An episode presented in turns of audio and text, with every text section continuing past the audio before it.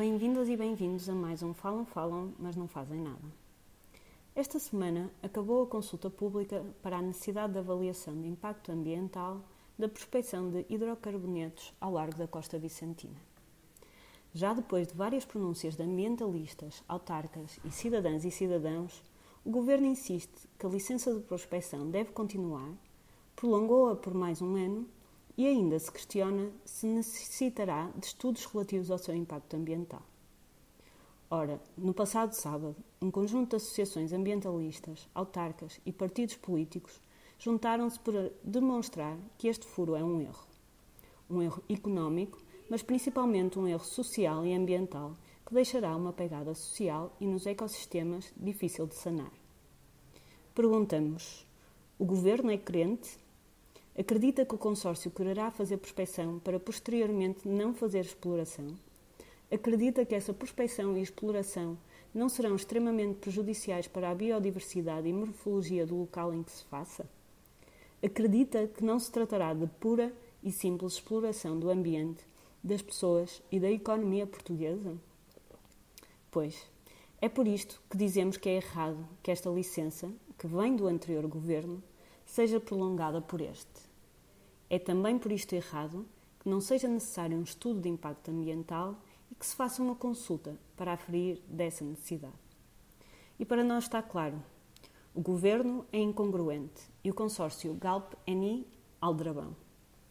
Segundo os números avançados pelo consórcio no expresso deste fim de semana, haveria uma extração diária de 140 mil barris num cenário de 100% de probabilidade de existência de petróleo. Mas Ricardo Paes Mamed explica bem o que está em causa. Um logro. Qual a probabilidade real de que falamos? 35% no máximo.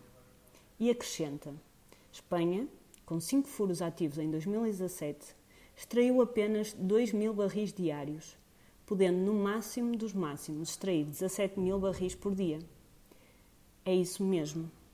Portugal, um furo, 140 mil barris por dia. Espanha, 5 furos, 17 mil barris por dia.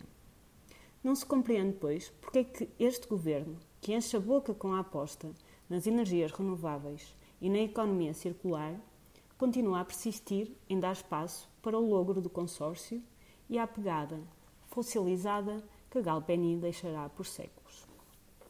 E por isto, este governo recebeu o prémio merecido, o ouro para pior exemplo ambiental. Esta semana também, a Rede Europeia para a Ação Climática atribuiu a Portugal a medalha de ouro para os piores subsídios aos combustíveis fósseis, pela atribuição da licença ao consórcio. Fica então a pergunta: de que serve que o mês de março se tenha produzido mais energia renovável do que a energia consumida, se em setembro haverá um furo que abre espaço à exploração desses mesmos combustíveis fósseis que dizemos combater. Estão confusos? Eu também. Mas fica aqui mais uma vez evidente: o PS das negociatas continua aí. Depois da cambalhota da EDP, temos agora a cambalhota Enigalp. Qual será a próxima?